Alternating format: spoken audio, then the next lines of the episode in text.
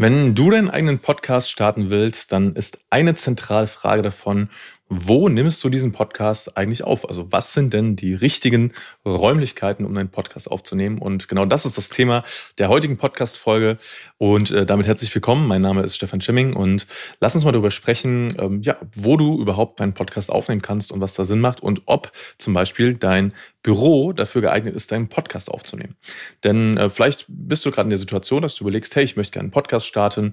Hm, du hast schon geguckt, okay, was gibt's für Technik, was muss ich da beachten, wie sieht das aus, welches Mikrofon brauche ich und so weiter und so weiter.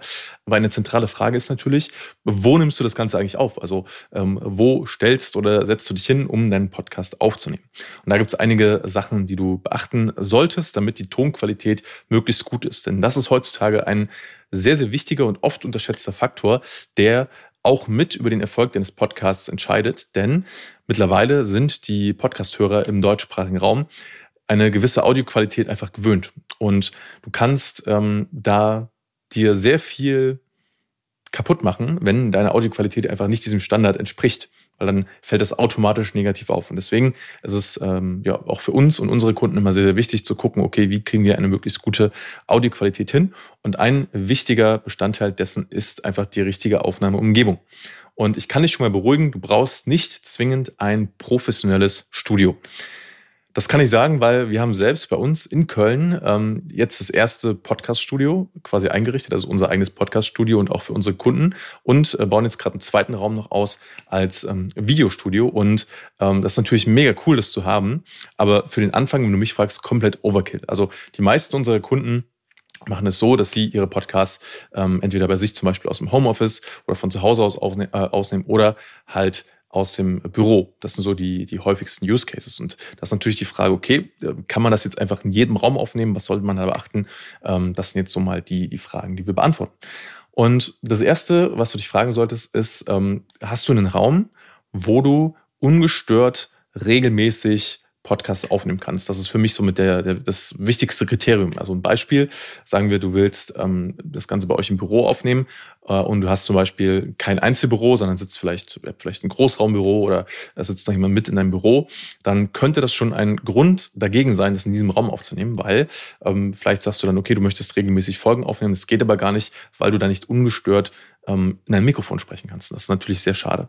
Mm, das mal so die erste Überlegung. Das heißt, ähm, ich zum Beispiel nehme jetzt hier gerade dieses ähm, Video auch einfach aus meinem Büro auf. Äh, das heißt nicht aus unserem Studio. Weil es einfach einfach ist und weil es funktioniert. So und ähm, bedeutet, ich habe hier ein Einzelbüro, da ist niemand mit mir drin und äh, ich kann dafür sorgen, dass ich das Ganze halt ungestört ähm, zum Beispiel einmal die Woche aufnehmen kann. Und das ist für mich so ein Kriterium, um zu sagen, ja, das das passt. Habe ich diesen Raum jetzt hier krass dafür hergerichtet? Nein. Ist der jetzt perfekt äh, schall hallmäßig äh, optimiert? Nein, auch nicht. Ich habe so ein paar Kleinigkeiten beachtet. Ich habe hier ein paar Möbel drin stehen, das ist nicht ganz so sehr halt. Äh, ich habe Teppiche auf dem Boden. Ähm, ich habe mir noch so eine kleine Trennwand geholt, die so einen äh, gewissen Schall schluckt.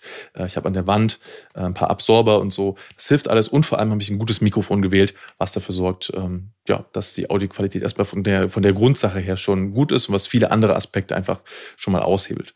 Natürlich könnte ich die letzten paar Prozent noch rauskitzeln, indem ich, keine Ahnung, noch mehr Absorber an die Wand mache, ähm, noch dickeren Teppichboden verlege, ähm, noch mehr Polstermöbel anschaffe, ähm, Vorhänge vor die, vor die Fenster mache. Äh, das kann man alles optimieren und das machen wir teilweise auch mit unseren Kunden, wenn wir merken, okay, man kann da mit einfachen Mitteln noch was aus der, aus der Tonqualität rausholen. Ähm, aber in den meisten Fällen brauchst du das gar nicht. Ja? Das heißt, du brauchst einfach einen Raum, wo du ungestört aufnehmen kannst. Du brauchst ein ähm, gutes Mikrofon, was eine sehr gute Qualität hat. Da können wir dich auch zu beraten, welches wir da empfehlen ähm, für deine äh, jeweilige Situation.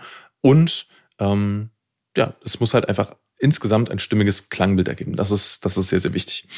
Bedeutet für dich, wenn du jetzt überlegst, okay, kannst du das Ganze bei dir im Studio aufnehmen oder äh, nicht im Studio, im Büro aufnehmen, dann ist die Antwort sehr wahrscheinlich ja. Wenn du ein Büro hast, was du selbst nutzen kannst, ähm, was so ein paar Voraussetzungen erfüllt. Also ähm, wenn das jetzt einfach nur ein leerer Raum ist, wo ein Schreibtisch drin steht und sonst nichts und es halt sehr stark halt, äh, das ist halt zum Beispiel ein Problem. Da sollte man schauen, okay, was kann man noch äh, optimieren, aber auch dafür gibt es von unserer Seite aus Lösungen.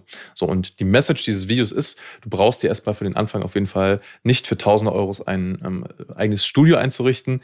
Äh, das Geld kannst du dir sparen und wir können dich gerne dabei beraten, was du stattdessen tun kannst, um mit ähm, nicht einfachen Mitteln, aber mit den richtigen Mitteln die perfekte Tonqualität für dich und für deinen Podcast ähm, herauszukitzeln.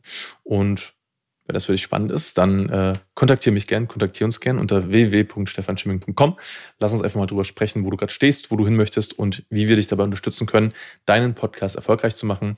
Ich freue mich auf jeden Fall sehr von dir zu hören und äh, ja, sag bis bald, bis zur nächsten Folge. Dein Stefan.